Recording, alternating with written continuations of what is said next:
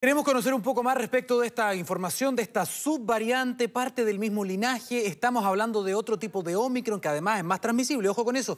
Eh, para saber más detalles, estamos en contacto hasta ahora y saludamos a la doctora Claudia Saavedra. Ella es microbióloga de la UNAV y además vocera de la Sociedad de Microbiología de Chile. Doctora, ¿cómo está? Muy buenos días. Buenos días.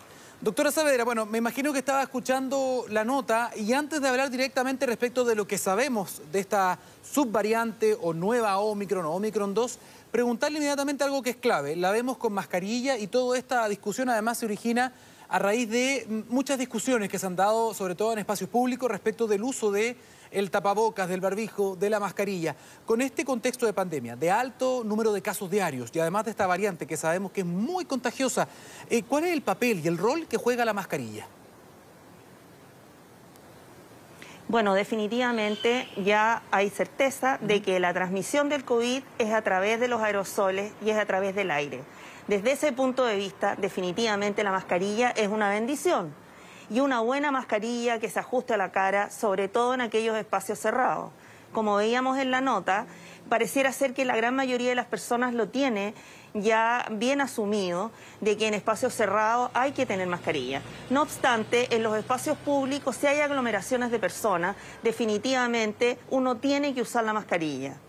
Perfecto, porque además hay mucha gente que yo he escuchado. Sabemos que ahora en verano es un poco más complejo, el calor, etcétera.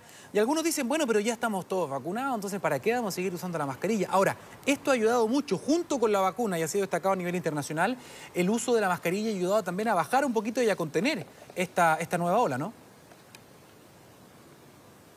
Bueno, definitivamente las vacunas no están diseñadas para cortar el contagio. Por lo tanto, es clave utilizar la mascarilla. Doctora, hablemos un poquitito respecto de esta Omicron 2, porque a veces, claro, salen estos anuncios, hablamos de esto en la prensa y las personas se empiezan a asustar, dicen es un virus nuevo, esto es completamente distinto. Esta subvariante, ¿qué es lo que sabemos hasta ahora? Porque entiendo además que esta información se va acumulando, empiezan a salir poco a poco algunos estudios, pero por el momento, de acuerdo a lo que usted tiene también como, como conocimiento, ¿qué datos tenemos de esta famosa Omicron 2? Bueno, hasta ahora la evidencia muestra que esta subvariante de Omicron es más transmisible y además genera una, síntomas más graves en las personas independiente de, la vacunación, digamos. Ahora, lo que está definido también es que las vacunas efectivamente protegen a las personas de hacer un cuadro muy grave y de fallecer. Pero eso no es garantía en nuestro país porque usted sabe que nosotros tenemos eh, que considerar distintos otros aspectos como son la edad de las personas, eh, el, tipo de vacuna que se usó en Chile, se usó la vacuna Sinovac y se ha usado de refuerzo la vacuna RNA.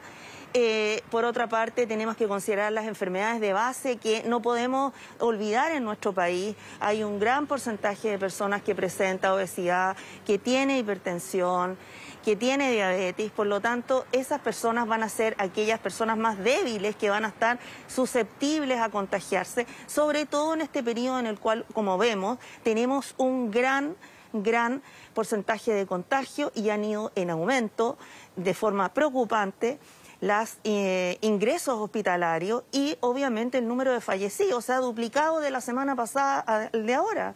Entonces yo creo que es necesario, bajo todo punto de vista, de eh, rescatar el mensaje de riesgo y de eh, insistir en el uso de la mascarilla absolutamente y obviamente la vacunación. Claro, y que no se instale la idea de que esta es una enfermedad más leve o que Omicron no hace nada. Estamos viendo ya en las cifras, como usted bien decía, los ingresos a la UCI. En varios hospitales las UCIs están casi llenas. Atención con ese dato.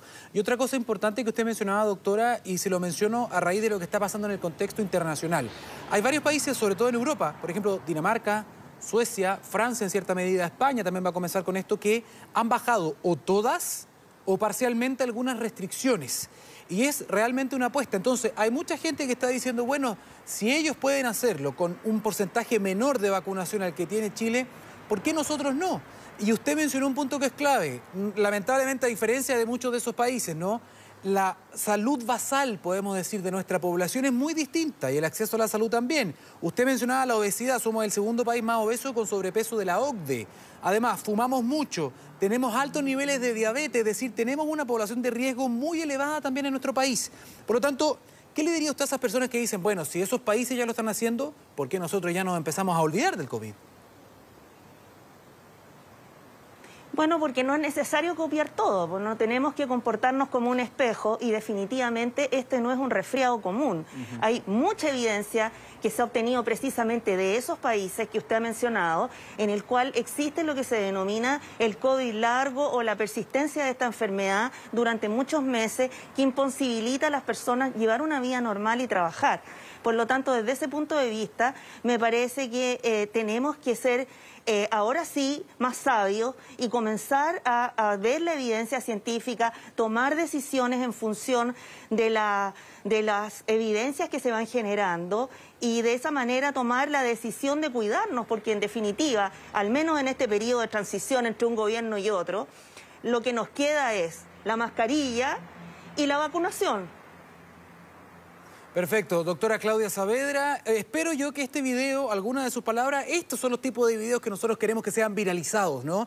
Personas que saben, personas que estudian. Doctora Claudia Saavedra, microbióloga eh, de la UNAD, muchísimas gracias por este contacto a esta hora con nosotros. Muchas gracias, buenos días. Que esté bien, buenos días.